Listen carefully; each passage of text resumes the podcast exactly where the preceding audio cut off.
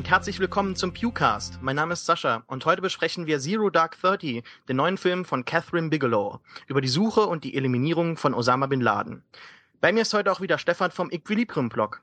Bevor wir jetzt doch mit unserem Konzept und unserem Thema heute weitergehen, äh, sollten wir einen Blick zurückwerfen auf unsere letzte Folge. Diese war unsere erste, so ein Schuss aus der Hüfte, dazu noch zu einem Special zu den Oscars, bei dem wir schlicht eine Liste runtergerattert sind. Das wird sich heute ändern, wir haben ein tolles Konzept ausgearbeitet, doch bevor wir mit diesem fortfahren, möchten wir wie immer an dieser Stelle zunächst unseren äh, dieswöchigen Gast vorstellen, Alex Geitsch von Real Virtuality, den buntesten Hund in der Filmblogosphäre momentan, über den und über den und äh, seine Thesen momentan alles und jeder spricht. Alex, herzlich willkommen. Hallo, schön, dass ich dabei sein kann. Ja, wir freuen uns auch. Ähm, möchtest du vielleicht deinen Blog äh, vorstellen und warum momentan eigentlich jeder über dich spricht? ich habe schon äh, gehört letztens, dass es ähm, äh, meine vier Thesen im Moment irgendwie das zweitgrößte Thema neben der Sexismusdebatte äh, äh, ist. Das finde ich irgendwie ganz komisch. Ähm, mein Blog ist eigentlich einfach nur das, wo ich, also ich arbeite als Filmjournalist und ähm, alles, worüber ich nicht bezahlt, wofür ich nicht bezahlt werde, das schreibe ich halt da rein. Und äh, in letzter Zeit hat es mich irgendwie gejuckt, mal äh, mir die deutsche Filmblogosphäre halt anzugucken und äh, mal aufzuschreiben, was mir da alles nicht so passt. Und anscheinend habe ich damit irgendwie den ein oder anderen, äh, die ein oder andere, das ein oder andere Wespennest äh, aufgestochen. Habe ich zumindest den Eindruck. Ja, ich kann mich noch daran erinnern, bevor ich ins Ausland gegangen bin, hast du mich gefragt, ob ich daran Interesse hätte.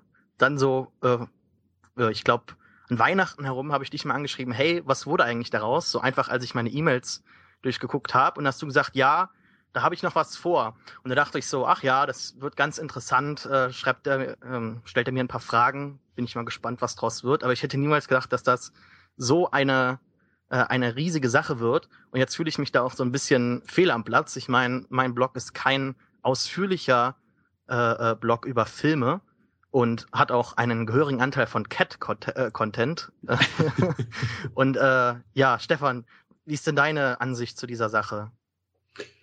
Also ich glaube auch, dass, wie Alex schon gesagt hat, dass er da wirklich einen Nerv äh, wirklich getroffen hat. Und ja, man hat ja auch schon gesehen, die Leute, die es kommentiert haben, also dass nicht jeder alle Thesen so uneingenommen unterschreiben würde, also dass die Leute natürlich auch anderer Ansicht sind, auch ich aber es ist schon auch viel Richtiges dabei. Und ich meine, das Wichtigste ist ja an der ganzen Sache, dass es mal angesprochen wird und dass man einfach mal verschiedene Meinungen hört, dass die Leute sich darüber Gedanken machen. Und man muss ja irgendwie am Ende muss ja kein Konsens stehen. Es gibt ja auch nichts Langweiligeres als den Konsens. Wie ich ja auch Aber, selber äh, äh, in meinem äh, Zusammenfassungspost schon geschrieben habe, bin ich ja auch selber gar nicht jetzt so der Meinung, dass das jetzt alles hundertprozentig irgendwie so umgesetzt werden muss, wie ich jetzt das jetzt vorgeschlagen habe. Ich wollte ja eigentlich nur mal so ein bisschen zum Diskutieren anreden. Ja. Und es ist ja auch nur ein Eindruck und ich meine, Eindruck äh, sind subjektiv und der andere hat wieder diesen und jenen Eindruck. Und äh, aber es ist ja schön, wenn man dann irgendwie so eine gemeinsame Plattform hat, wo man zusammenfindet und auch drüber redet. Und ich glaube, das ist wichtig und das hast du auch voll erreicht. Wie den Pewcast zum Beispiel. hey, okay, ähm, dann äh, wäre das ähm, die Einführung von Alex als unser Gast. Ähm, wir haben noch einen ganzen Podcast eigentlich geplant zu dieser ganzen Debatte, den wir aber dann auf ein, äh, auf ein andermal verschieben müssen. Denn heute besprechen wir zunächst die Filmnews, die uns in der letzten Zeit beschäftigt haben. Ähm, ja, Stefan, was möchtest du denn da herausheben? Also ich finde ansprechendenswert sowas, ja, vielleicht nicht allzu offensichtliche News, aber was ich ganz spannend fand, ich glaube, es ist schon wieder vorletzte Woche, ist der Trailer zu Olympus Has Fallen erschienen, also mit Gerard Butler und Aaron Eckert spielt den US-Präsidenten. Und ich habe den Trailer gesehen. Der Film, so right up my alley, kann man glaube ich sagen, fand ich ziemlich gut, auch wenn die äh, CGI hoffentlich noch deutlich verbessert werden. Das eigentlich Interessante ist im Film ja, dass, dass das Weiße Haus quasi belagert wird, gestürmt, angegriffen. Und das ist eigentlich so ein Muster, das ich glaube ich schon als einen quasi kleinen Filmtrend für 2013 sehe, weil äh, im G.I. Joe Trailer, also zur Fortsetzung von G.I. Joe, die, die Rache heißt der, glaube ich, gibt es ja auch äh, eine Szene, wo das Weiße Haus gestimmt wird, weil diese Ninjas ja ihre Fahnen dann am Weißen Haus ausrollen und dann, glaube ich, irgendwie Mitte, Ende des Jahres kommt ja noch Roland Emmerichs White House Down, wie der Name schon sagt. Es war das Weiße Haus auch unter Belagerung und äh, ich finde es eigentlich auch insofern interessant, als Obama ja erst äh, vor kurzem inauguriert wurde, wie man so schön sagt. Und also es ist nicht nur aktuell, sondern es ist natürlich auch eine schöne Vorstellung, so ein schönes filmisches Gimmick, mit dem die Filmemacher da spielen. Also dass natürlich die Machtzentrale nicht nur der USA, sondern der ganzen Welt ähm, ja einfach Kulisse ist und, und angegriffen wird, teilweise glaube ich sogar auch zerstört. Man denkt ja nur mal an Independence Day zurück. Das war ja auch so eines der Highlights des Films, als das Weiße Haus zerstört wird. Und also ich bin sehr gespannt auf alle drei Filme. Und wer weiß, vielleicht ähm, kommt ja doch noch der ein oder andere hinzu, der, der die Idee aufgreift. Also ich meine, man kann es ja eigentlich nicht oft genug sehen, oder? Sascha? Nö, eigentlich nicht. Nur die, Effekt, die Effekte habe ich nicht so gern gesehen. Die sind wahrscheinlich bestimmt ja, noch ja. nicht final und ausgearbeitet, nee, aber das sah schon ziemlich schwach aus teilweise, dann ja, insbesondere mit diesem äh, Bomber da über Washington. Aber naja. Ähm, ja, Alex, deine Film-News? Ähm, ist eigentlich eher Fernsehnews. Ich fand es eigentlich das Interessanteste diese Woche, dass äh, Ich bin ein Star, holt mich hier raus, in, äh, für den Grimme-Preis nominiert wurde. Ja, Stefan, großer Fan von IBS. Ja, ja, das heißt großer Fan. Also ich habe es ich hab's mit Vergnügen geschaut und ich finde es eigentlich auch ganz schön, weil natürlich gibt es die Leute, die sich aufregen aber es haben viele Leute geschaut und ich mag das auch nicht immer, wenn man dann auf Twitter oder auf Facebook diese sogenannte Geschmackspolizei hat, die dann irgendwie sagt, was schaut ihr das alle, was schaut ihr das alles? Mensch, ihr, ihr seid doch einigermaßen gebildet und schaut so einen Schrott, aber wer schreibt denn vor, dass man irgendwie nicht Abitur oder einen Uni-Abschluss in der Tasche haben darf und, und, und Dschungelcamp nicht schauen darf? Also ich fand das insgesamt sowieso ein ziemlich großes, schönes soziales Experiment und das ist wahrscheinlich nur die logische Konsequenz, dass es auch mal nominiert wird für so einen Preis. Also das heißt dann nicht, dass er ihn gewinnt. Viel interessanter als die eigentliche Nominierung fand ich eigentlich auch den, den Aufschrei, der dann hinterher so durch meine Timelines irgendwie geisterte. So, jetzt geht das Abendland endgültig unter, wenn, äh, wenn das Dschungelcamp für den Grimme-Preis nominiert wird. Dabei äh, habe ich so, ein, so äh, intern schon so Sprüche gehört wie, okay, eine Grimme-Preis-Nominierung bedeutet dann, dass die Sendung demnächst abgesetzt wird. Gibt es ja. genug Beispiele für, wo das passiert ist, vor allen Dingen im öffentlich-rechtlichen Fernsehen. Aber gut, schauen wir mal. Ich glaube auch nicht, dass Und sind wir mal ehrlich, ehrlich gesagt sind wir mal ehrlich, ich glaube, also so einen deutschen Fernsehpreis nimmt das sowieso keiner allzu ernst. Oder? Also wir denken nur dran, irgendwie Bambi für Tom Cruise, Bushido hat Integrationspreis bekommen. Also ich glaube, wir müssen alle mal ein bisschen chillen und einen Gang zurückfahren. Ah, der Grimme-Preis ist schon noch ein bisschen was anderes. Das ist ja, ja eigentlich irgendwie schon so ein bisschen so ein Kulturdenkmal. äh, aber wie gesagt, äh, man kann sich meistens relativ wenig davon kaufen, außer sich selber irgendwie total gut fühlen, dass man ähm, als wichtig erachtet wurde. Ich bin ja mal gespannt, was dabei rauskommt. Wie bitte? Man hat einen weiteren Staubfänger fürs Regal zu Hause. Ja, genau. ja, sehe ich eigentlich auch so. Also ich wollte jetzt gar nicht suggerieren, dass die Sendung äh, nicht würdig ist, aber naja, ne? Ich, ich sage nicht, dass, der, dass, dass die Sendung keinen Preis gewinnen darf, sondern eher, ich frage mich eher, wo genau die guten deutschen Serien bleiben oder die Fernsehsendungen, die wirklich diesen Preis eventuell mhm. verdienen würden. Ähm, meiner Ansicht nach ist da ein ganz schön großes Loch. Ähm, aber gut. Äh, meine News diese Woche ist, äh, also nicht diese Woche, aber dieses Mal. Wir sagen die ganze Zeit diese Woche, dabei haben wir gar nicht vor, einen wöchentlichen Podcast zu machen. Daher eigentlich der Zeitraum seit dem letzten Podcast ist die äh, Ankündigung äh, von Jurassic Park 4 äh, die ich hier hervorheben möchte. Ich bin ganz großer Fan von Jurassic Park, habe alle Spielzeugfiguren im Keller die es jemals gab. Und äh, ganz großer Fan der Filme, viele ähm, allein so, so Kinogänge, äh, sehr, sehr, sehr viele Erinnerungen sind daran bei mir gebunden an die Kinogänge. Und Jurassic Park, ganz großer Platz in meinem Herzen. Jetzt wurde angekündigt, dass der vierte Teil in Produktion ist und am 13. Juni 2014 bereits herauskommen soll. Es gibt noch keinen Regisseur. Das Drehbuch wird geschrieben von Rick Jaffa und Amanda Silver, die ähm, in den 90ern ab und zu mal ein bisschen was gemacht haben, aber erst so wirklich zu äh, großem äh, Ruhm gekommen sind mit ihrem Drehbuch zu Rise of the Planets of the Apes, äh, Planet of the Apes, so. Ähm, Ja, ähm, wieder einmal so typisches Hollywood äh, nach den Nummern machen. Zunächst einmal steht ein Release-Datum fest, bevor noch der Regisseur an Bord ist. Wahrscheinlich haben die schon einen Regisseur, haben aber noch irgendwie noch nicht den Regisseur öffentlich vorgestellt, warten vielleicht ab auf den richtigen Zeitpunkt. Aber warum sollte man... J.J. Abrams, oder? ja, ähm, ich, das war ja irgendwie so dasselbe wie mit, mit Star Wars jetzt. Ich hoffe halt, dass man, dass man da auch sagt, bei Jurassic Park 4, ja, 2014 ist vielleicht, na gut, bei Star Wars hieß es 2015 ohne genaues Datum. Jurassic Park 4 ist jetzt ein festes Datum am 13. Juni nächstes Jahr. Finde ich halt ganz optimistisch. Da müsste die Pre-Production schon sehr weit fortgeschritten sein, dass man schon bereits bald anfangen könnte zu drehen. Ähm, als Fan des Franchises mache ich mir da natürlich Sorgen. Aber am Ende werden Dinosaurier Menschen fressen. Es wird ganz toll, wahrscheinlich dann auch in 3D. Von daher habe ich äh, keine großen Bedenken, ähm, dass das ein Guilty Pleasure wird. Aber ob es ein guter Film wird, naja, muss man abwarten.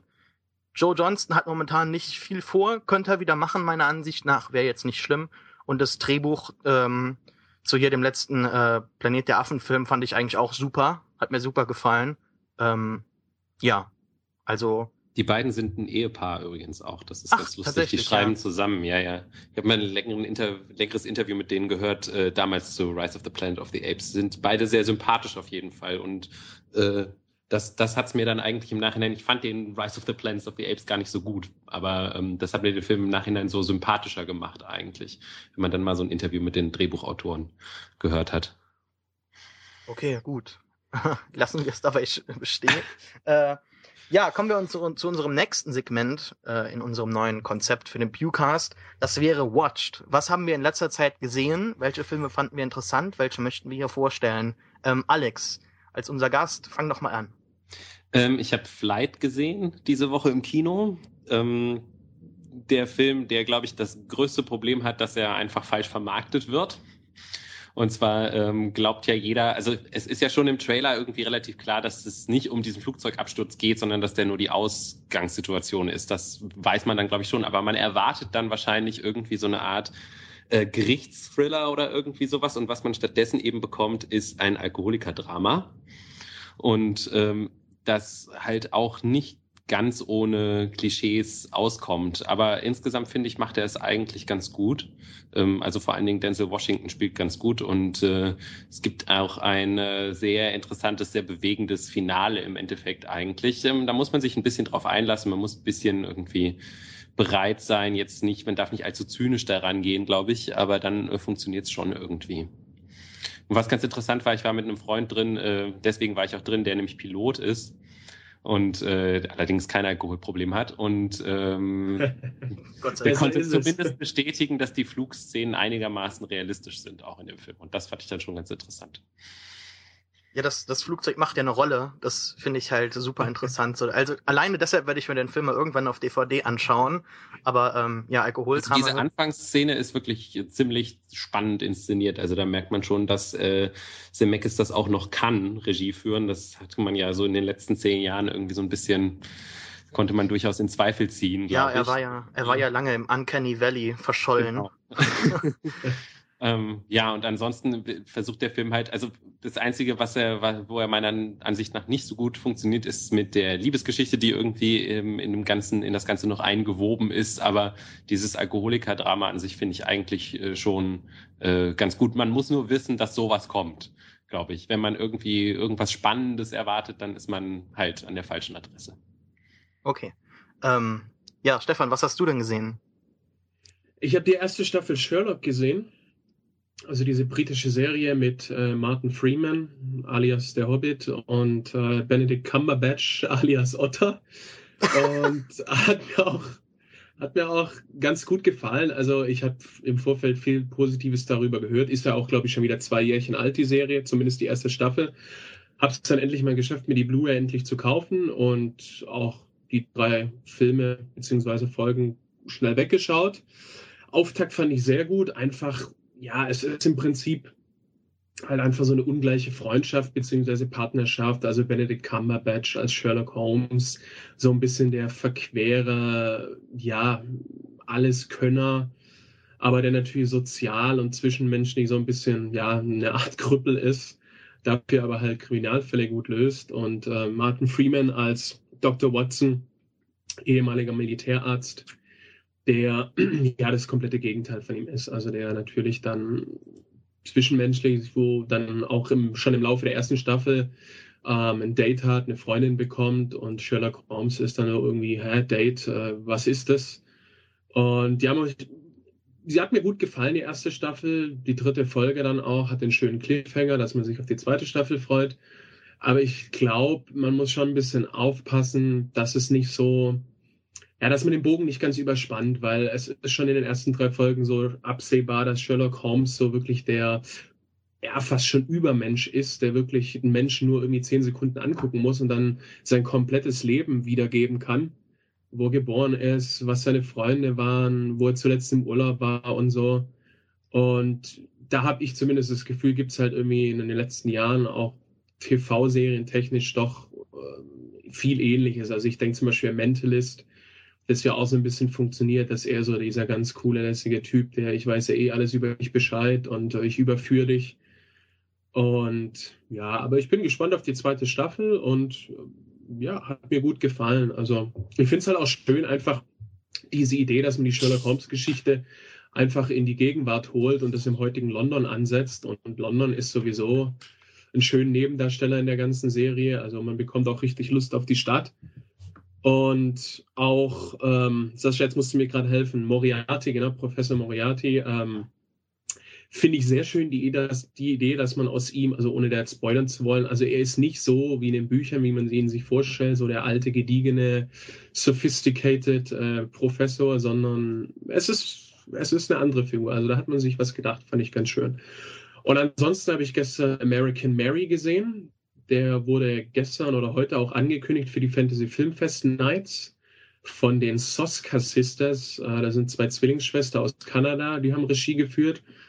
Und es geht um eine junge Medizinstudentin, die ja schon gegen Ende ihres Studiums ist, der dann aber das Geld für Studiengebühren und Unterhalt ausgeht. Und dann kommt sie so ein bisschen in die ja, Unterwelt, wo natürlich ganz komische Leute sich tingeln, die auf einmal Operationen von ihr wollen, weil sie halt bereit dazu ist, auch wirklich ziemlich strange Sachen an Menschen zu operieren, die ein normaler Schönheitschirurg wahrscheinlich nicht machen würde. Und es ist eine richtig schöne Mischung aus Nip Tuck. Also wenn, wenn einem die Serie Nip Tuck gefallen hat, ich habe sie beispielsweise geliebt, dann muss man den Film schon mal gesehen haben. Und es ist auch ein bisschen Cronenberg, so Körperhorror, Entstellung, Fleisch und diese ganzen Geschichten. Und es gibt aber auch ziemlich viele Momente, die einfach so richtig ganz krass an so asiatische Sickos aus den 80ern und 90ern erinnern. Also es ist auch nichts für schwache Nerven und ja, halt auch viel so Gender. Sachen werden angesprochen, also gerade die junge Medizinstudentin, die so in dieser männerdominierten Welt sich so ein bisschen durchsetzen muss. Diese Halbgötter in Weiß sind im Prinzip im Film nur irgendwelche machtgeilen, frauenverachtenden Männer, die denken, sie könnten sich alles erlauben. Und ja, im Laufe des Filmes wird dann der ein oder andere bestraft und von seinem hohen Ross runtergeholt. Und ja, absolute Empfehlung. Also für mich eines der ersten Highlights des Jahres und richtig schön frischer Horror. Das, sonst habe ich nichts mehr gesehen. Ja, du hast eben gesagt, Sascha, du musst mir helfen. Dabei bin ich vollkommener, äh, vollkommener Noob in Sachen Sherlock Holmes. ähm, ich hätte, ich habe halt nur die beiden Filme von Guy Ritchie gesehen. Hätte halt die Frage, inwieweit sich die Serie dazu abgrenzt. Ich weiß, dass die Serie in der Neuzeit spielt äh, und es daher auch mal wieder Sinn macht, dass man sagen kann, äh, hier Watson kommt aus ähm, Afghanistan-Krieg, aber inwieweit grenzt sich das denn ab, jetzt allein vom Stil her und äh also ich habe nur den, die erste Guy Ritchie-Verfilmung gesehen, die fand ich, ja, medioker, sagen wir mal. Und also da würde ich die Serie definitiv bevorzugen. Also mhm. es ist auch nicht, es sind nicht großartige Ähnlichkeiten da, weil wie gesagt, das Setting ist dann, sind ja komplett verschiedene. Und auch optisch sieht Sherlock, muss man sagen, es sieht nicht schlecht aus, aber es sieht schon deutlich stärker natürlich nach Fernsehen aus, nicht auf Kino, nicht nach Kino. Hm, okay. Von der Optik her. Und ähm, also ich möchte auch mal behaupten, ich meine nicht, dass Robert Downey Jr. und Jude Law uncharismatisch sind, aber wenn ich mich für ein Duo entscheiden müsste, würde ich glaube ich schon Freeman und Cumberbatch nehmen. Okay. ja, alle meine Sherlock Holmes Erfahrungen in dieser Art begrenzen sich auf GIFs, auch von Tumblr, aber ja. Steckt, steckt hinter der Serie nicht auch äh, Stephen Moffat? Ja, genau. Genau, ja. Dr. Hm. Who. Das ist ja eigentlich immer ein ganz guter Garant für gutes Storytelling. Ja. Was hat er denn noch gemacht? Ja, Dr. Who, ne? Dr. Who ja. und Nie äh, gesehen. Coupling früher mal ursprünglich zum Beispiel okay. und irgendwie so ziemlich alles andere, was es in England, glaube ich, gibt im Moment. Okay. Ja, sehr erfolgreicher Mann. Ähm, ja, um dieses Segment abzuschließen, ich habe Hesher gesehen, den ersten Featurefilm von Spencer Susser, Sousa, ich weiß nicht genau, wie man es ausspricht, der den äh, großartigen Zombie-Kurzfilm I Love Sarah Jane ähm, gedreht hat über einen Jungen in einer Zombie-Apokalypse, bei der alle Erwachsenen plötzlich zu Zombies werden und die Kinder praktisch alleine auf sich gestellt sind und der Junge sich in äh, Mia Wasikowska verliebt, ähm, die da eine junge äh, äh, Frau darstellt, deren Eltern angekettet im äh, äh, angekettet im Garten stehen. Ja, ganz toller Kurzfilm, der mich natürlich dann äh, insbesondere dank des tollen Trailers zu Hesher auf, äh, auf den Film einfach äh, äh, vorbereitet hat und ich habe mich super gefreut und wurde dann ganz stark enttäuscht. Ziemlich schwacher Film. Es ist eine, ein Film, der so sehr Indie-Komödie slash Drama sein will, dass einfach alles in dem Film gezwungen schreit. Ähm, alles wirkt gezwungen, jede Situation, es gibt Zufälle, da ist einfach mal eine Tür auf, obwohl man, wenn man Sex hat, natürlich die Tür irgendwie zumindestens zumachen würde, wenn nicht sogar abschließen würde.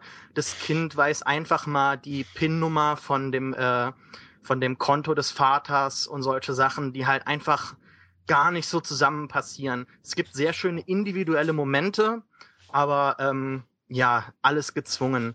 Der Film geht quasi darüber, dass es äh, eine kleine Familie gibt, Vater, Mutter, Kind. Es gibt einen Autounfall und die Mutter stirbt.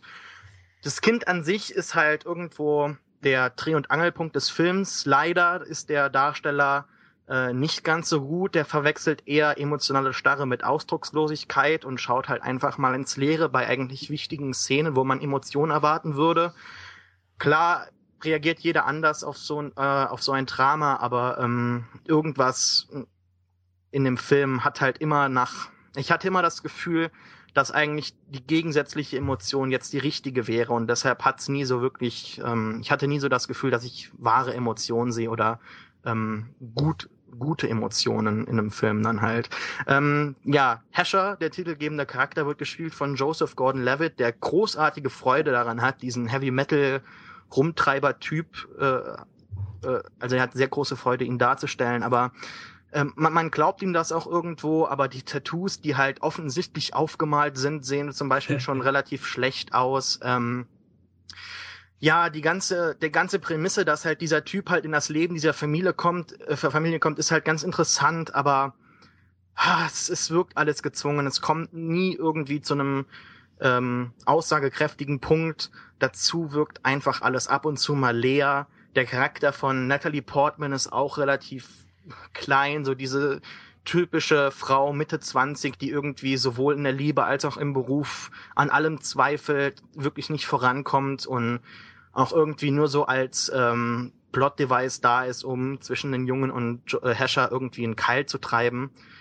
Ähm, ja, ziemlich enttäuschend. Kann man sich angucken, aber muss man nicht, hat man absolut nichts verpasst. Und ja, schade, dass der Trailer so gut aussieht. Und ich halte trotzdem hier Spencer Susser als einen guten, äh, für einen guten Regisseur, der auch ja gute Drehbücher schreiben kann. Ich hätte mir halt einfach gehofft, dass er hier I Love Sarah Jane zu einem Featurefilm ähm, gemacht hätte, aber naja, kann, was nicht ist, kann noch werden.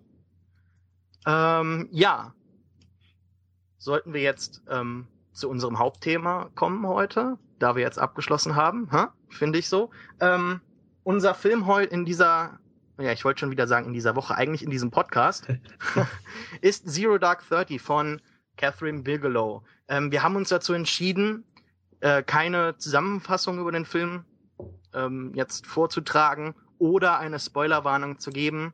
Na gut, indirekt tun wir es jetzt schon. Aber wir finden, ähm, dass es keinen großen Sinn macht, über den Film zu reden, wenn wir nicht in das Detail gehen können. Sonst sagen wir nichts wirklich Aussagekräftiges. Deshalb ähm, erst ins Kino gehen, dann wieder den Podcast weiterhören.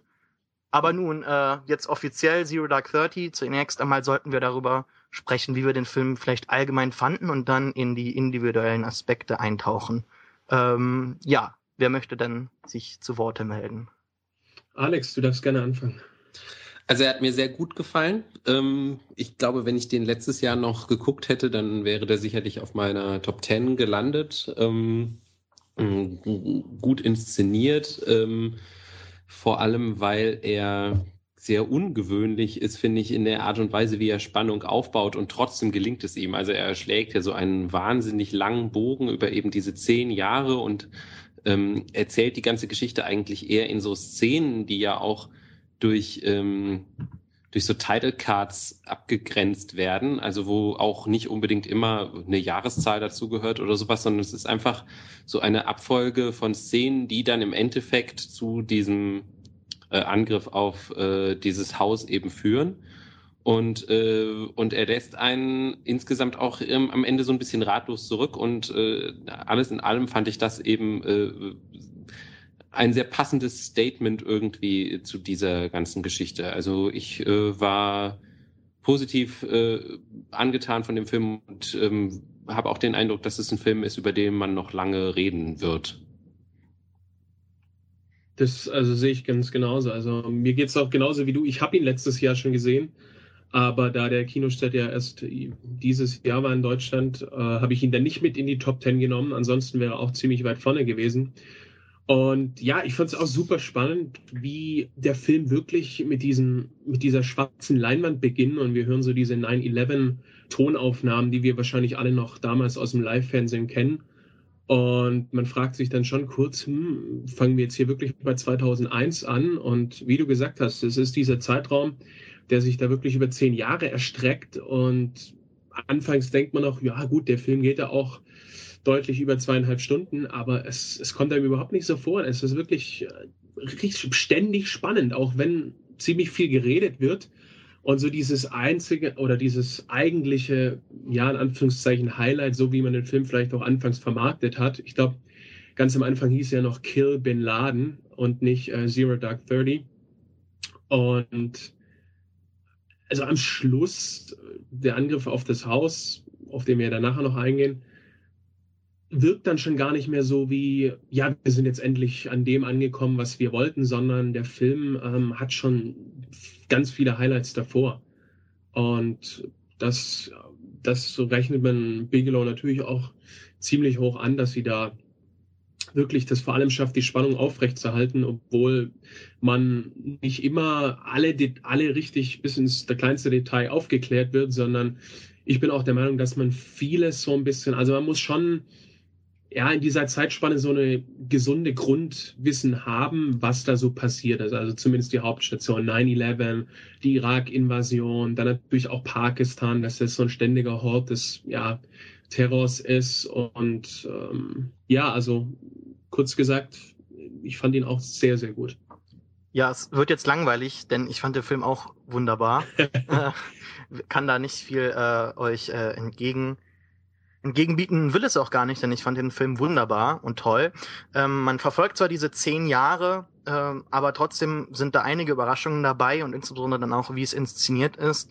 Insbesondere zum Beispiel diese, ähm, der Anschlag äh, 7-7 in London, bei dem man halt genau weiß, was passiert. Man, man spürt es, man weiß es, ja. äh, aber es kommt trotzdem komplett überraschend, die Explosion. Also ich bin richtig in meinem, in meinem Sessel zusammengezuckt im Kinosaal.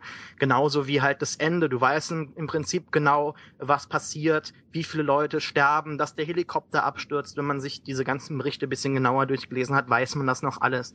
Und du weißt halt, wer, ähm, wer im Haus ist, wer umgebracht wird und was, was passiert und so weiter. Aber trotzdem hast du, ähm, also ich spreche jetzt aus, aus meiner äh, Erfahrung, hatte man einfach so ähm, so einen pochenden Kloß im Hals. Also mir stand das Herz wirklich fast äh, fast im Kopf. Ich, ich wusste wirklich, äh, was passiert, aber trotzdem war ich so aufgeregt und es war so spannend, als die Helikopter abheben, um dann ähm, zu, der, zu dem äh, Compound da zu fliegen. Ich fand das so unglaublich spannend und toll gemacht. Äh, insbesondere auch der Anfang, den ich, ähm, ich habe mir da mal, ich hatte mal so eine 9-11-Zeit bei mir irgendwo im Leben, wo ich so gedacht habe, ja, ähm, äh, wo ich einfach mal reinlesen wollte und wissen wollte, was mit an diesen ganzen Verschwörungstheorien ähm, überhaupt, was es da äh, auf sich hat. Und ähm, da habe ich mir halt auch teilweise dann halt diese, äh, das sind ja gar keine, ähm, ich glaube nicht, dass man die aus dem, aus dem Live-Fernsehen damals kannte, wie du jetzt gesagt hast, sondern das waren eher so ganz persönliche 9-11-Calls, wo halt eben wirklich Leute bei äh, 9-11 angerufen haben, quasi die Notrufnummer und halt ähm, individuell mit diesen Leuten am Telefon gesprochen haben, dann halt auch wenn das äh, Haus zusammenbricht und sowas. Ich fand das ganz einnehmend, ich fand das ganz tragisch und ähm, es hat mich sehr berührt. Ähm, aber ja, insgesamt auch ganz toller Film. Zehn Jahre hat man vielleicht auch, ähm, die, also diese äh, ganze Episode, äh, diese, diese, ähm, also diesen Zeitraum, der so episodisch dargestellt wird. Ich denke, das reflektiert irgendwo noch auch den ersten Drehbuchentwurf oder die erste Idee von Mark Bowl und Bigelow ähm, bezüglich des Films, da halt ähm, während der Pre-Production äh, Pre noch äh, äh, Bin Laden selbst umgelegt wurde. Ne? Also wenn ich mich recht erinnere, und dann der Film ähm, umgebaut wurde zu halt dieser Kill Bin Laden Story und nicht irgendwie Battle of Bora Bora oder wie das mal heißen sollte. Ne, nicht Bo äh, Tora Tora. Das habe ich fast verwechselt. Ähm, Bora ja. Bora ist die Insel. Ja, ich weiß. Ja. Okay, ja, das wäre meine Meinung dazu. Ähm, also ich glaube, dass es zum großen Teil auch daran liegt, dass Bigelow einfach halt eine unglaublich starke Bildsprache hat. Also ich will jetzt nicht gleich aufs Ende eingehen, da findet die natürlich ihren Höhepunkt, aber sei es jetzt wirklich nur von Beginn an, also die, die erste halbe Stunde, um vielleicht auch ein bisschen so auf die größte, ähm, um auf die größte Diskussion einzugehen, die es um den Film gab, also dass er ja die ganze Sache mit der Folter und Waterboarding und dergleichen also es ist schon, ähm, ja, es ist einfach eine unglaubliche Intensität in diesen Bildern. Also diese, gerade zu Beginn, dieser große dunkle Raum, wo, ein, wo Männer stehen, die keinerlei Uniform oder sowas tragen, was vielleicht immer so ein bisschen in unseren Köpfen ist ähm, ja, Uniform, dass es jetzt Soldaten sind oder wegen mir auch CIA-Agenten, die wir aus dem Film eher so mit Anzug und Sonnenbrille kennen. Und in diesem Raum sind einfach Leute, die, die sehen selber irgendwie ein bisschen abgehalftert aus, sage ich mal, unrasiert, Militärstiefel und irgendwie ein einfaches T-Shirt und da dann einfach diese ganze Interrogationsszene von dem Gefangenen und das ist natürlich unglaublich spannend. Ich, ich finde da auch schon ziemlich ähm, ja, markant einfach auch die Figuren von Bigelow, was auch schon in The Hurt Locker so ein ziemlich äh, großer, eine große Stärke war, dass einfach die Charaktere halt so unglaublich interessant waren. Und hier ist es auch so, also gerade derjenige, der ja zu Beginn foltert und da dieser, dieser regionale Leiter ist, ähm, man hat für ihn, obwohl er da wirklich die erste halbe Stunde eigentlich nichts anderes macht, außer den, den, mit dem Gefangenen umzuspringen und ihnen Waterboarding und sonstige schlimme Befehle zu geben, geht von ihm, finde, fand ich zumindest trotzdem eine gewisse Sympathie aus. Also ich, ich hätte gerne noch viel mehr von ihm gesehen. Ich fand seine Figur ziemlich interessant, als auch als er dann äh, gegenüber Maya, also Jessica Chastain, erwähnt, ähm, dass er auch promoviert hat und glaube ich auch Sozial- oder Kulturwissenschaftler oder sowas ist und also sich mit Menschen und, und einfach unterschiedlichen Kulturen auskennt. Und da kommt dann natürlich auch so wieder dieses Kopf im Bild, so ja, was macht eigentlich hier so ein so ein Doktor äh, mitten in Afghanistan und äh, waterboardet und, und nimmt noch die Gefangenen persönlich an die Leine und läuft mit ihnen Gassi. Also das ist so eine einfach auch Diskrepanz, die einerseits natürlich erschreckend ist, dass, dass, dass man sowas sieht und weil man es einfach nicht für möglich gehalten hätte oder einfach nicht erwartet hätte. Und andererseits aber auch knallhart sieht, ja, so läuft es da unten eben nun mal. Also das ist auch gerade die Diskussion oder glaube ich auch, was viele Leute sagen, also gerade Mark Bowl und so und, die, und Bigelow selbst, dass sie sagen, ja, ich meine Waterboarding und, und Folter ja. oder wie die Amerikaner es auch immer nennen, diese, diese intensiveren Verhörmethoden, wie man sie ja, glaube ich, euphemistisch nennt, ähm, ohne die wäre es nun mal vielleicht nicht unbedingt möglich gewesen, Bin Laden dann zu kriegen. Und ähm, aber ja, du sagst jetzt, die, das ist halt, ja, Entschuldigung, Alex, du. Alex? Du sagst, die Charaktere sind interessant. Ich, das ist natürlich ein äh, neutraler Ausdruck. Was mir halt vor allen Dingen aufgefallen ist, ist, dass sie eigentlich alles total armselige Würstchen sind irgendwie so, ja. Die, die haben kein Privatleben, die haben irgendwie leben an diesen Zielen, ziehen sich an ja. diesen Zielen irgendwie hoch und äh, foltern Menschen und ähm, ja, reden sich das irgendwie selber schön, ja, dass sie es halt irgendwie müssen und dass es ja nur so geht und so. Und ich finde, das eigentlich, das hat eigentlich den, den Eindruck äh, bei mir hinterlassen, dass ich hinterher gedacht habe, so, ja, okay, wenn das die Leute sind, die ähm, irgendwie unsere Welt voranbringen, na danke. Ja, ich denke, das wird auch mit dem, mit dem Beginn des Films halt einfach aufgesetzt, dass halt eben es im Prinzip nur um 9-11 geht und äh, äh, es geht darum, das Böse zu finden, das dafür verantwortlich ist. Es wird nicht Justine, äh, also die Figur von ihr, die Maya oder der Typ, der halt foltert, die werden nicht als, als, als äh, Menschen dargestellt oder eingeführt. Sie sind im Prinzip nur die Instrumente, die uns äh, auf dieser Reise begleiten irgendwo und ähm, die halt im Prinzip nichts anderes äh, an ihrem Charakter haben, als halt diese unglaubliche Sucht, fast schon diese Obsession nach, äh, äh, nach Bin Laden und äh, Al-Qaida. Ähm, was ich jetzt noch dazu sagen wollte, zu Stefan, zu dir, ähm, bezüglich der Folter. Ich denke nicht, dass es primär bei dieser Debatte darum geht, ähm, dass Folter überhaupt dargestellt wird, das Waterboarding, was ja an sich schon schrecklich ist, sondern es wird eher darüber diskutiert, ob der Film suggeriert, dass ähm, das Waterboarding ähm, ja äh, zu dem Erfolg halt geführt hat. Und ähm, da ist halt die, die Debatte, denke ich. Jetzt Mark Bowl sagt nein. Mark Bowl sagt nein, dass der Film halt, ja, das finde ich halt interessant, weil ähm, da könnte man natürlich diskutieren. Ähm, ja, absolut. absolut, ne? Ähm, ja, wie siehst du das denn? Ähm, findest du, dass der Film Folter, also ähm, Folter A vielleicht, äh, vielleicht äh, eine Frage, die sich in zwei ähm, Aspekte aufteilt. Findest du A, dass Folter an sich als legitimes Mittel dargestellt wird und B, findest du, dass Folter zu dem, also wie sie hier halt in dem Film ähm, diese Szene mit diesem äh, äh, was, was war das nochmal, Postbote oder nee, nicht Postbote, halt der Überbringer der Nachrichten, ja, dass ja, der halt, genau. dass dessen Aussage schlussendlich dazu ähm, geführt hat, dass Bin Laden ähm, gefasst wird. Findest du, dass das so dargestellt wird oder nicht? Also ich finde auf jeden Fall, dass es ist, es ist zwiespältig. Also man kann natürlich nicht sagen, alleine dadurch, dass jetzt irgendwie die erste halbe bis dreiviertel Stunde Folter ist und Waterboarding, dass das Bigelow deswegen Folge begrüßen würde. Also das finde ich auch natürlich Schwachsinn. Aber es gibt doch die eine oder andere Stelle im Film, wo zumindest ich der Meinung bin, dass es schon ziemlich deutlich wird. Also gerade der, der, der CIA-Beamte, der zu Beginn foltert, da gibt es einen Moment, als er, glaube ich, vor, ähm, vor versammelter Mannschaft im CIA-Hauptquartier, äh, James Gandolfini, der ja Leon Panetta spielt, der damalige CIA-Chef und heutige Verteidigungsminister, da sagt er ja wortwörtlich, seit der Obama-Administration ist es schwerer geworden, brauchbare Informationen aus Gefangenen zu bekommen. Und das fand ich dann doch ein ziemlich ja, ein ziemlich, äh, ziemlich kräftiges Statement. Weil, er hat aber genauso doch die Momente, wo jemand auch sagt, so, ah, naja, wir haben alles versucht, aber wenn er uns nichts sagen will, dann wird er uns auch nichts sagen. So, so eine Szene Natürlich, doch das auch. Ist, das ist natürlich wieder die andere Seite, ja. Das ist ja auch der Grund, warum, warum's, warum das so schwer ist, sich da wirklich auf eine Seite zu schlagen und jetzt zu sagen, meiner Meinung nach ist der Film pro Folter und Punkt Ausschluss. Also ich finde gerade die, diese Ambivalenz äh, spürt man schon ziemlich deutlich. Und gerade in der Hinsicht möchte ich euch beiden auch dann doch noch mal ein bisschen widersprechen, wenn wir gerade bei diesen Figuren sind, die Waterboarden. Und weil ich eben der Meinung bin, dass es eben nicht unbedingt arme Würstchen sind.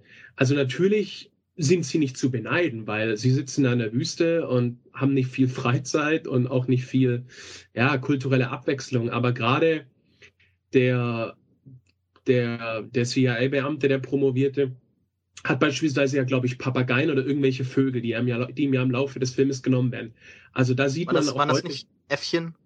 Oder ja. Äffchen, genau, Äffchen. Daran sieht man natürlich, dass die so für ihn so einen gewissen Ausgleich schaffen. Und dann siehst du ja auch die ganze Mannschaft um Jessica Chastain und ihre Kollegen und Kolleginnen, wie sie dann mal zusammen essen und sie fragt Jessica Chastain dann irgendwie, na, wart ihr irgendwie schon zusammen im Bett und sowas. Und also, es sind schon Menschen. Natürlich sind sie total dedicated zu ihrer Arbeit, aber sie jetzt als arme Würstchen zu bezeichnen, aber gerade, also gerade in dieser Szene halt wahrscheinlich schon, gerade in dieser Szene im Hotel kommt doch, Entschuldigung, dass ich dir ins Wort falle, aber gerade in dieser Szene im Hotel kommt doch rüber, dass sie im Prinzip nichts außer dem Job hat.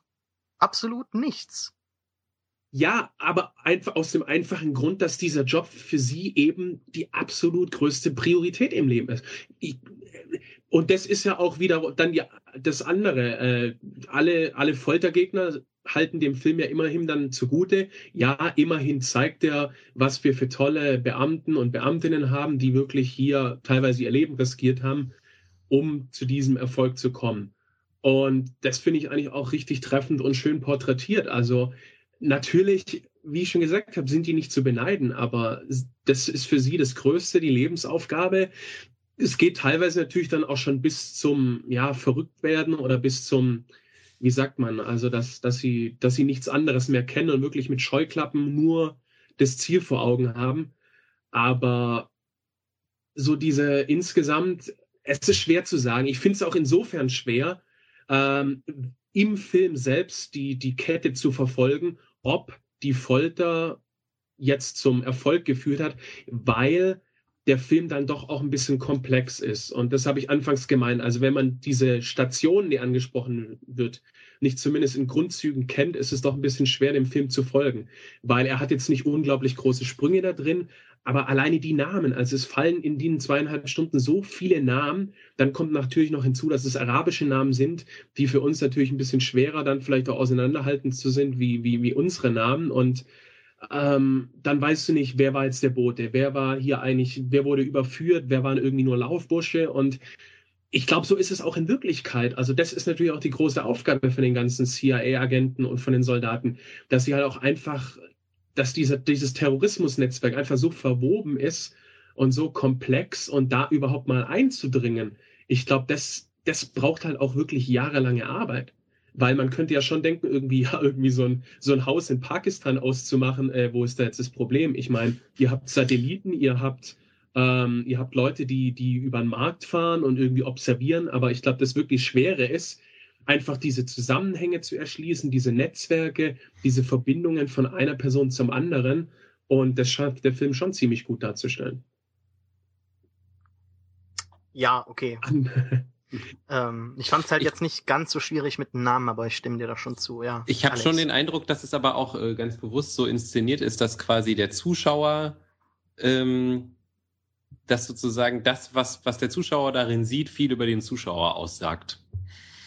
Ja, finde ich, also, find ich ja. genauso. Also man kann das, man kann es total zynisch sehen, man kann es ähm, sehr emotional sehen, man kann es wahrscheinlich sogar auch patriotisch sehen, wenn man will, ja. Aber ähm, also ich, ich glaube, es ist schon bewusst so inszeniert, dass es so einem, dass so wie ein Spiegel sozusagen seine eigene Meinung dazu eben so zurückwirft. Ja, ja. Ja.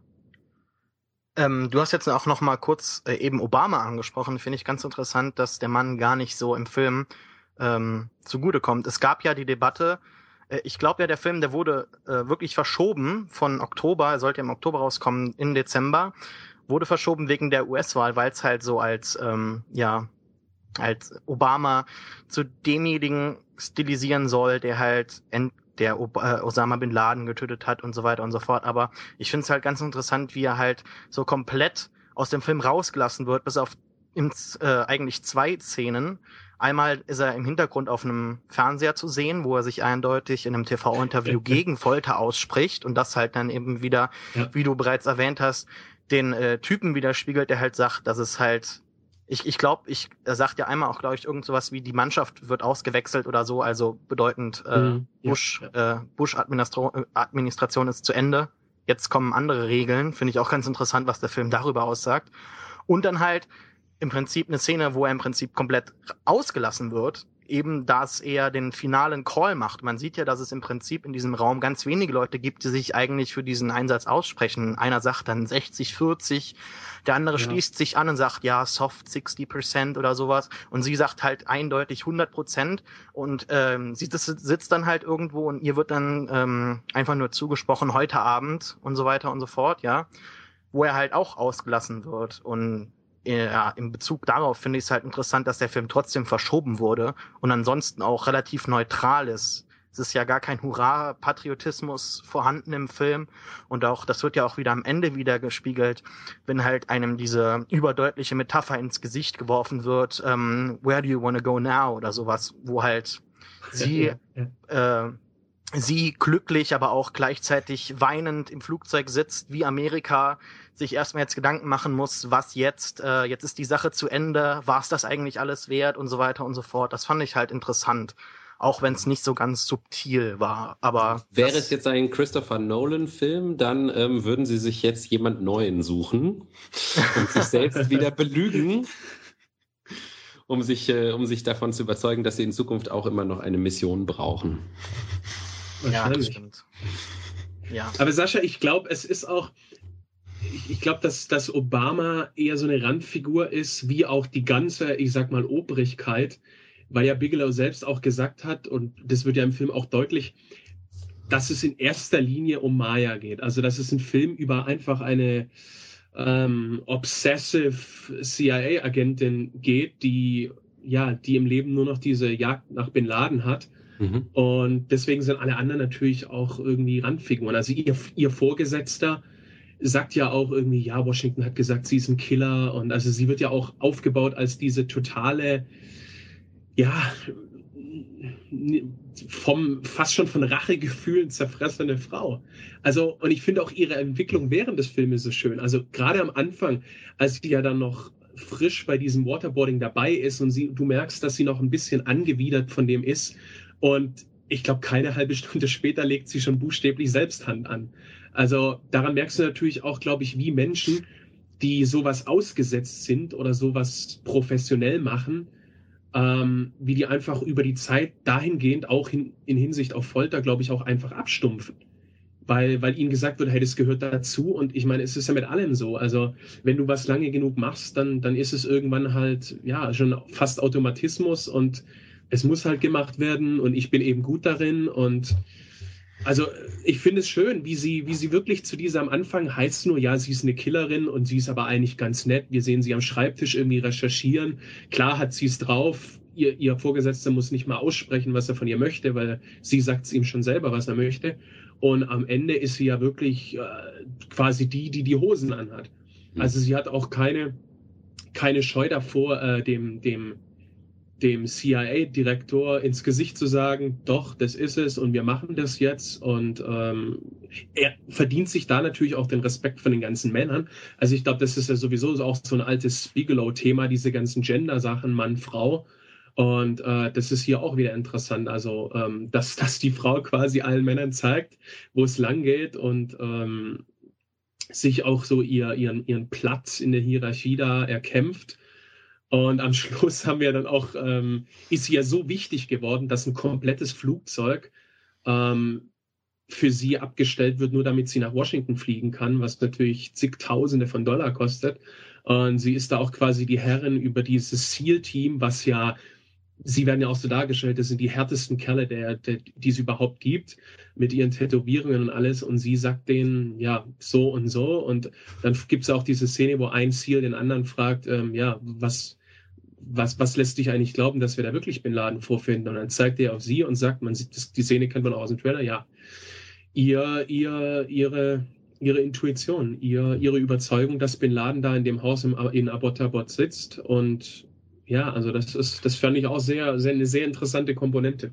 Aber interessanterweise sagt sie doch, glaube ich, in der gleichen Szene sogar ähm, noch, also wenn es nach mir ginge, dann würde ich euch und eure Kautabak-Scheiße hier gar nicht ähm, genau, ja. antanzen lassen, sondern würden wir einfach eine Bombe Stimmt, schmeißen. Richtig, richtig, richtig. Was halt also auch irgendwie zeigt, wie fertig sie mit dieser Sache ist ja, eigentlich. Ja, ja. Ähm, ja äh, Stefan, was hältst du denn überhaupt von diesem ganzen Raid, wie der dargestellt wird? Man weiß ja im Prinzip, was passiert, aber trotzdem ist er ja fast in Echtzeit, glaube ich. Also so fühlt es sich zumindest an, wird er dargestellt. Ähm, ja. Was sind deine Gedanken dazu? Also ich glaube, es war sogar wirklich so vom Timing her fast wirklich eins zu eins äh, die Dauer, wie er in Wirklichkeit gedauert hat. Und ja, wie ich schon anfangs erwähnt hatte, also du denkst eigentlich so ganz am Anfang, ja, das dauert, bis wir dann zum eigentlichen Highlight kommen und am Schluss wirkt es dann irgendwie nur noch so wie ja eine logische Konsequenz von dem ganzen Vorhergesehenen. Und ja, muss halt jetzt noch passieren, weil sonst wäre irgendwie der Film hinfällig.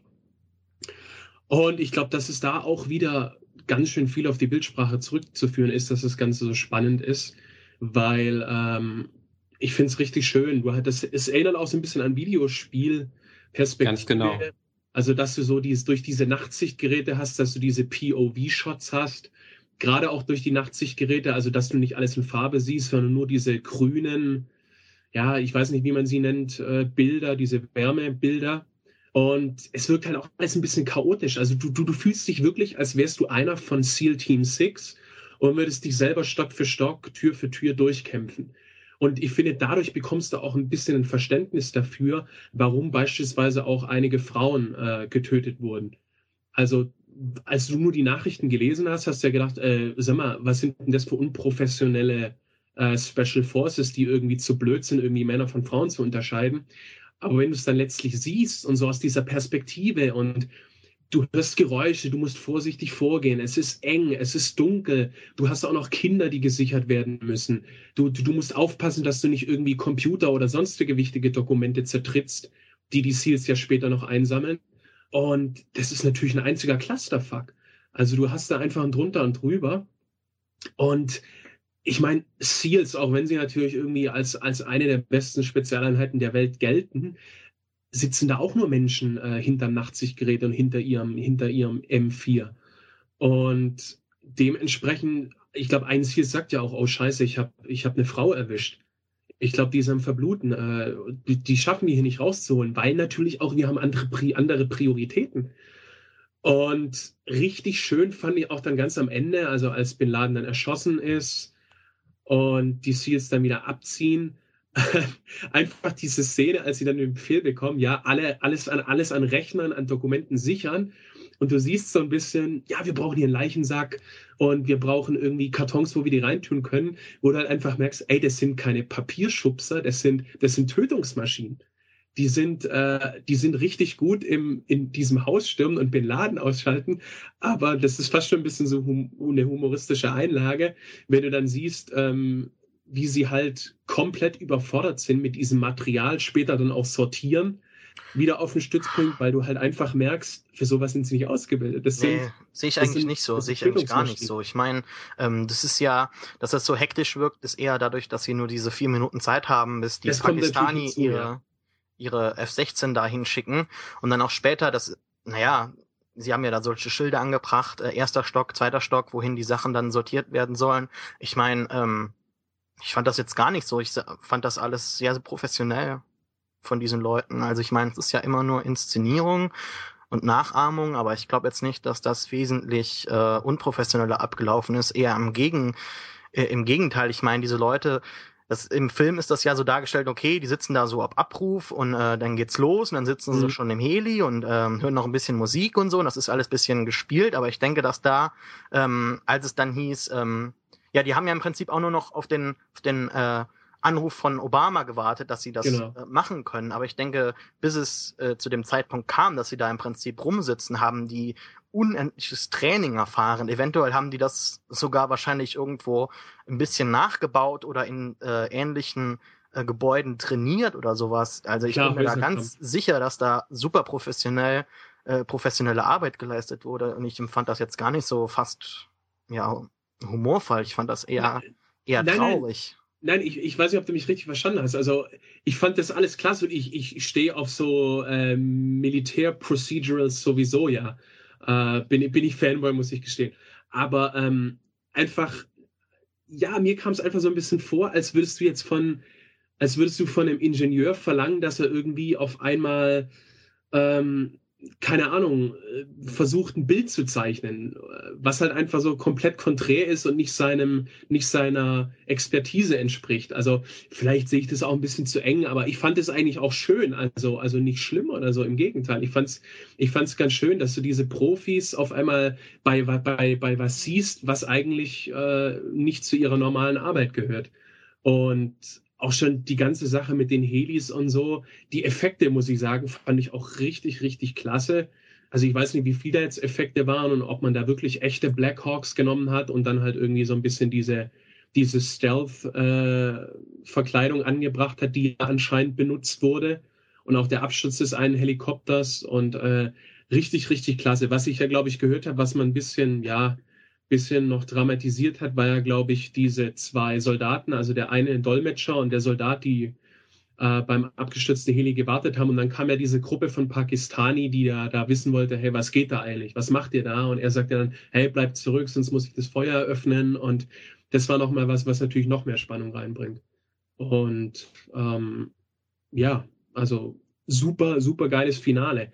Auch wenn es natürlich ich will nicht sagen, dass, dass die Luft raus ist, weil es natürlich ein weiter Weg bis da, bis du da ankommst, aber es ist, da entlädt sich eben alles. Und das siehst du ja auch, wir haben es ja alle schon angesprochen. Also als Maya dann ganz am Ende im Flugzeug sitzt, auch die Bilder, so diese Nacht, beziehungsweise leichte, leichte Dämmerung, die Sonne geht bald auf und also es sieht alles ein bisschen nach Apokalypse, nach Entrückung aus und ja, weil es ist, es ist vollbracht. Was, was zehn Jahre Arbeit sind, vollbracht was jetzt? Wie du gesagt hast, wohin jetzt USA? Cubades und ähm, die Seals sind auch so ein bisschen, hab, hatte ich das Gefühl, sie können immer noch nicht glauben, was sie da gerade verbracht haben. Und Maya sowieso nicht. Also die ist, in der ist irgendwie nur noch Leere. Interessant also, fand Alex. ich, dass äh, das überhaupt nicht äh, mehr darauf eingegangen würde, was sie dann mit dem Körper gemacht haben, weil das äh, genau, hatte mich, ja. ich hatte mich nämlich gedacht, ah, vielleicht erklärt mir jetzt der Film endlich, warum sie es da irgendwie ihn ins Wasser geworfen haben. Ja aber äh, leider nicht. Äh, ich denke, äh, das ist jetzt nur rein Spekulation und äh, halbe irgendwie Erinnerung. Ich denke, A, damit man seinen Körper niemals findet und, und B, ist das ja, glaube ich, im, äh, im Islam so, dass der Körper noch genau, ja. am gleichen Tag oder innerhalb von 24 Stunden ja, ähm, ja beerdigt werden muss. Mhm. Und das mhm. war ja auch äh, sehr würdevoll ins, insgesamt, wie man damit umgegangen ist. Und man hat ja auch gar kein Foto ähm, veröffentlicht, wahrscheinlich in Angst, dass es äh, ähnlichen Backlash geben könnte wie damals mit Saddam Hussein, was ja im Prinzip ja We Got Him, ähm, das ist ja eigentlich bis heute eigentlich nur negativ, ähm, negativ äh, gebraucht worden. Ähm, ja, das ist eigentlich ganz würdevoll, finde ich. Hat natürlich auch die Verschwörungstheorien befeuert, ne? Ja, aber ähm, wieso denn? Ich meine, ähm, wenn er nicht tot wäre, warum kommt er? Ich meine, jetzt ist ja der Zeitpunkt da, wo Al-Qaida dann die USA wirklich blamieren könnte, fast schon schlimmer, als indem man ihre äh, Angreif, äh, Eingreifbarkeit äh, halt offenbart.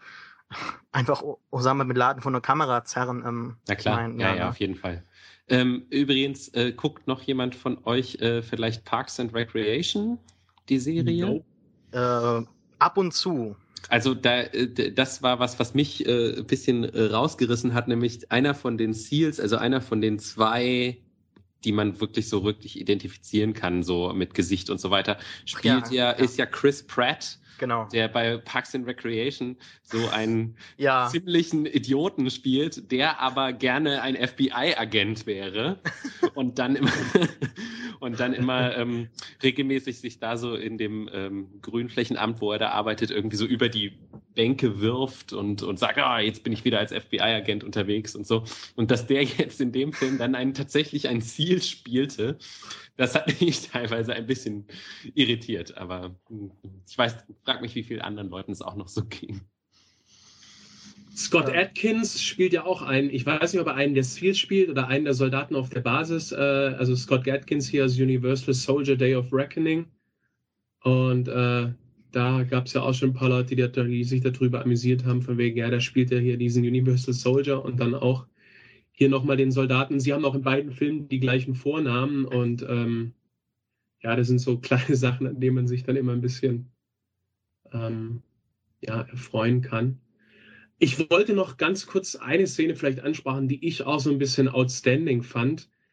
Und zwar ist es die Szene auf der Basis, als sie sich ja mit diesem einen Boten, glaube ich, treffen wollen. Ja, die, also leider schon im, die leider schon im Trailer vorweggenommen genau, wird. Genau. Du weißt halt genau, was passiert. Auch wenn es schon durch Bigelows äh, äh, Inszenierung halt relativ klar ist und dieses ungute Gefühl sich im Magen anbahnt, dass das nicht gut enden wird. Aber ähm, ich fand halt also, das ganz traurig, dass das im Trailer so krass vorweggenommen wird. Ich muss sagen, dass ich es gar nicht mehr irgendwie, äh, dass es mir gar nicht mehr bewusst war, dass ich es im Trailer ja, schon gesehen hat. Weil, aber auch so, selbst wenn du es weißt, würde ja, klar, ich, würd ja. ich einmal, einmal mehr damit argumentieren, dass es einfach auch wieder so spannend inszeniert ist. Also wie, wie, wie er äh, seinem Untergebenen erst sagt, lass ihn vorne durch, ohne ihn zu checken, weil sonst wird er nur nervös. Dann fährt er an allen Panzersperren langsam vorbei, kommt immer näher und dann hast du auf einmal die, ähm, noch nicht die buchstäbliche Explosion, aber du hast so diese Explosion unter, unter der CIA-Agentin und unter den Soldaten, wo sie sagen, warum hat er ein Handy, warum hat er ein Handy? Legen Sie das Handy hin, legen Sie das Handy hin und sie machen schon ihre Waffen schussbereit und boom. Also das war echt so ein Moment, wo du dann im Sessel sitzt und denkst, boah, fuck. Also mehr fällt dir da nicht ein. Und auch wie sie das filmt, also wie der Schnitt dann halt wie dann während der Explosion ganz schnell so in die Vogelperspektive ähm, ja, die ähm, totale, geschnitten ja. wird und du halt von oben nur diese riesigen, du, du hast ja auch keine so typische Explosion, wie du es dir vorstellst, so riesen Feuerball, also du hast im Prinzip nur eine riesige Staub- bzw. Sandwolke. Ja, das ist auch in ihren Filmen. Ich weiß nicht, ob das in Hurt Locker auch so war, aber ich empfinde das so, glaube ich, äh, aus der Erinnerung heraus, dass halt im Prinzip Waffen und Explosionen gar nicht so cool sind, wie sie ja, in anderen äh, Filmen ja. dargestellt werden, was halt ganz interessant ist, da sie ja ansonsten halt auch so eine, sie ist halt schon eine besondere Action-Regisseurin, aber ähm, man erwartet dann trotzdem irgendwo aus dem Genre heraus gewisse Konventionen, die halt hier einfach gebrochen werden. Waffen sind gar nicht so cool, Explosionen sind vernichtend und auch insbesondere bei, ähm, ich glaube, in Saudi-Arabien wird dieses eine Hotel da gestürmt, wo halt mit, ich genau, glaub, mit ja. einer MP5 oder sowas geschossen wird, mit einem Maschinengewehr, wo halt die Kugeln, ich weiß nicht, ich fand das, das hat sich anders angefühlt. Da hat man jeden Schuss so richtig ja. gespürt, ja. so pam, pam, pam, so richtig wie halt eine Waffe ist. Und, äh, und auch dann zum Schluss halt ähm, mit Osama Bin Laden halt, mit den äh, Silencers, also mit dem Schalldämpfer vorne drauf, so diese Schüsse, fast schon so ein, so ein Pick, äh, so, ein, so ein ganz kleines Aufkeimen von, von Geräuschen und schon ist jemand tot und fällt rum und so. Das war halt, das hat halt einfach diesen chirurgischen Schnitt der Mission halt untermalt, fand ich. Ja, sie hat so einen richtig schönen Hang, glaube ich, so zum Realismus. Also das finde ich. Ja, ja. Und ich, ich glaube, das liegt aber auch im Kern der ganzen Thematik. Also wenn du natürlich schon den Anspruch erhebst, beziehungsweise reale Ereignisse verfilmst, äh, dann ist es, glaube ich, nur logisch, dass du natürlich dann auch ähm, auf dem Boden der Tatsachen bleibst und eben sagst, naja, wir haben hier ein reales Sujet, wir machen jetzt nicht den riesen Feuerball als Explosion, sondern wir zeigen es in Anführungszeichen, wir zeigen es so, wie es war oder wie es ist. Und das ist natürlich auch ein richtig großer, richtig großer Pluspunkt. Ja, äh, um vielleicht noch den Bogen äh, zu spannen zu unserem letzten Podcast, den Oscars. Ähm, es ist ja ganz interessant, dass der Film, wenn man mal so guckt, zu Ende des Jahres, äh, Mitte Dezember eigentlich sehr viele Chancen hatte auf den besten Film. Und auch insbesondere Jessica Chastain als ähm, Hauptdarstellerin halt ähm, Hoffnung hatte auf den Oscar. Die ja, finde ich, inzwischen fast zunichte gemacht wurden ähm, durch die vielen Kritiken, was ich eigentlich schade finde.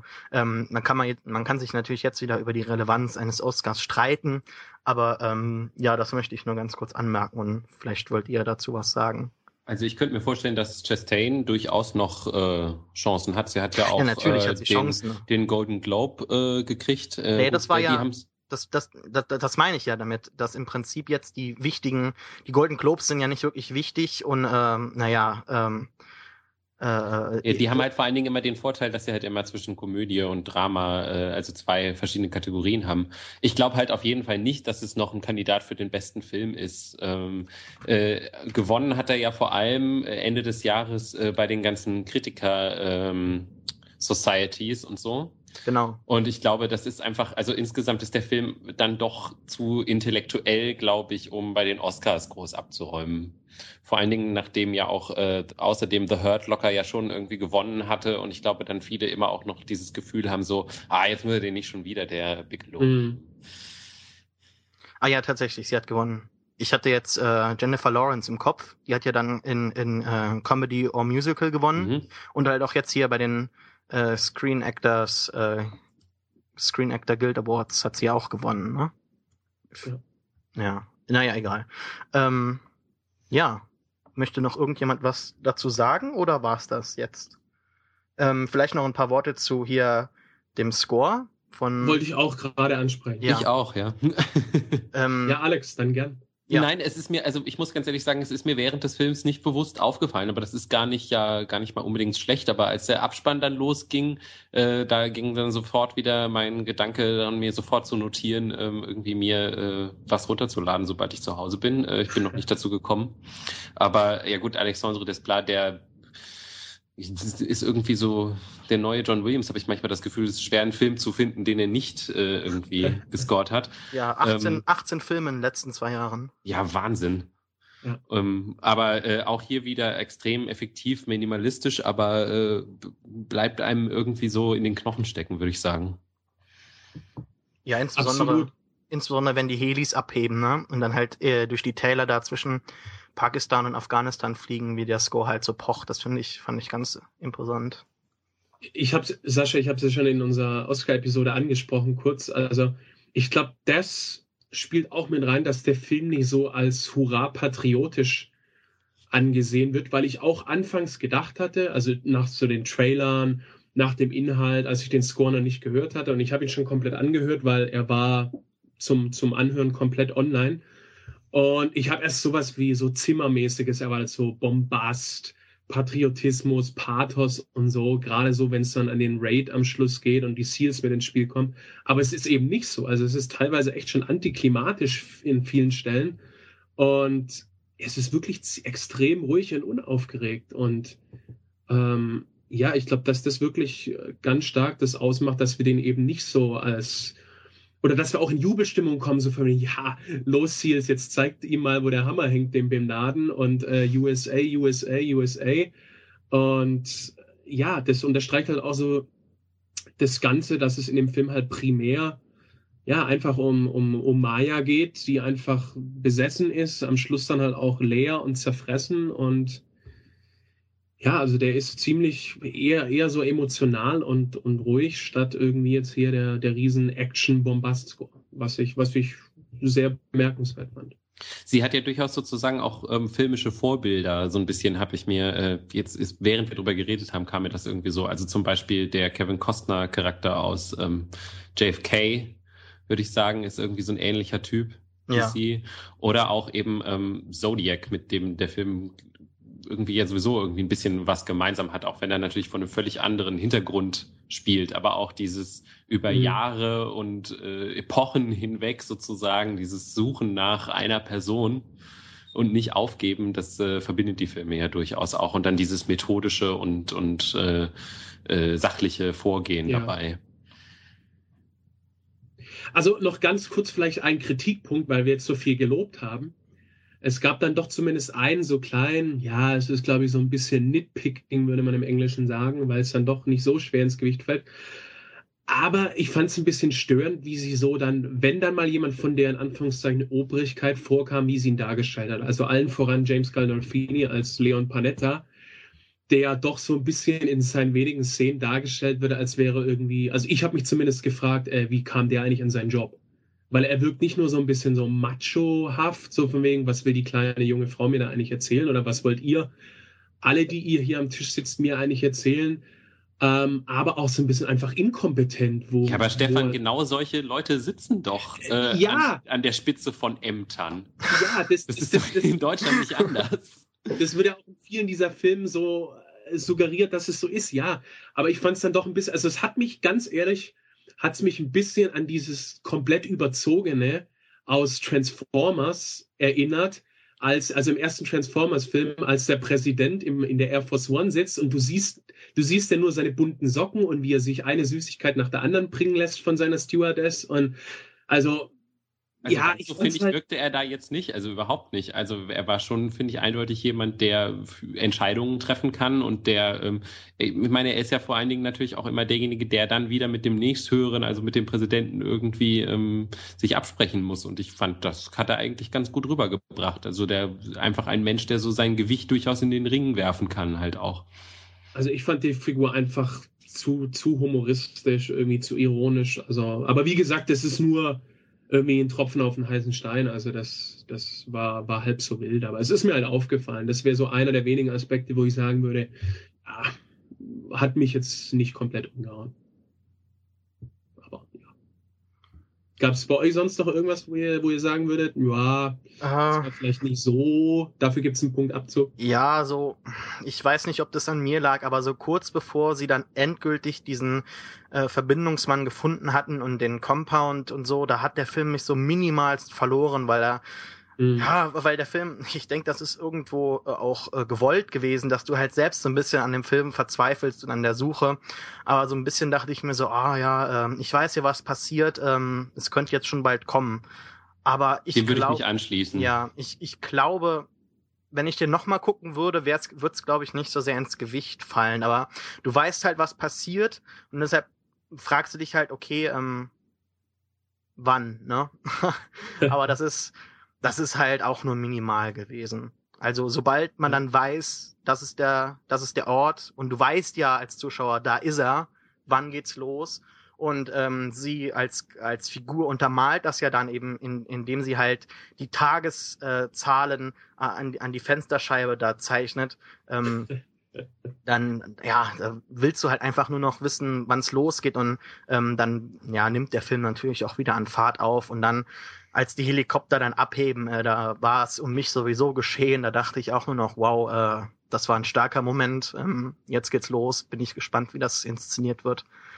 Ja, aber ansonsten, ähm, Eine Nee. Frage hätte ich noch an euch beide. Habt ihr den beide auf Englisch gesehen? nee, leider nicht. Du nicht, Also ich- Sascha? Stefan, du schon, ja? Ich war ja leider in der PV, wo man eigentlich denken würde, ja, da läuft der Original, aber leider auch Deutsch. Ach so, okay. Also weil ähm, in, der, in der Synchronfassung wird ja überhaupt nicht erklärt, was Zero Dark Thirty eigentlich bedeutet, oder? Wird das, glaubt ihr, das ist Auch in der nicht. englischen Fil- Fassung? Auch- Nee? Auch im Englischen Okay. nicht, ne? Ähm, nee, dann, das hätte ja da komplett ein bisschen rausgeschnitten werden, oder? Oder so. Weil es wird, im- es wird im Deutschen ja gar nicht angesprochen. Also, das heißt ja äh, im Prinzip 0.30 Uhr äh, in der Nacht, also dunkel, äh, in Militärsprache, oder? Ja, ja. Ja, das Ja. hat Bigelow selbst ja auch ziemlich oft gesagt in Interviews und so. Also deswegen habe ich auch gedacht, ja, das hat ja mittlerweile eh fast jeder mitbekommen. Also, aber selbst wenn du es nicht weißt, also ich finde es ja sowieso immer ganz spannend, wenn du einen Film hast, wo du dir auch sogar über den Titel Gedanken machst. Also wo, wo du, wo du halt erstmal nachforschen musst oder so, was hat das überhaupt zu bedeuten? Also finde ich ja eigentlich ganz spannend. Und ist auch, wenn du eigentlich mal so überlegst, ist es eigentlich ein ziemlich einfacher Titel, aber trotzdem äh, super passend. Ja.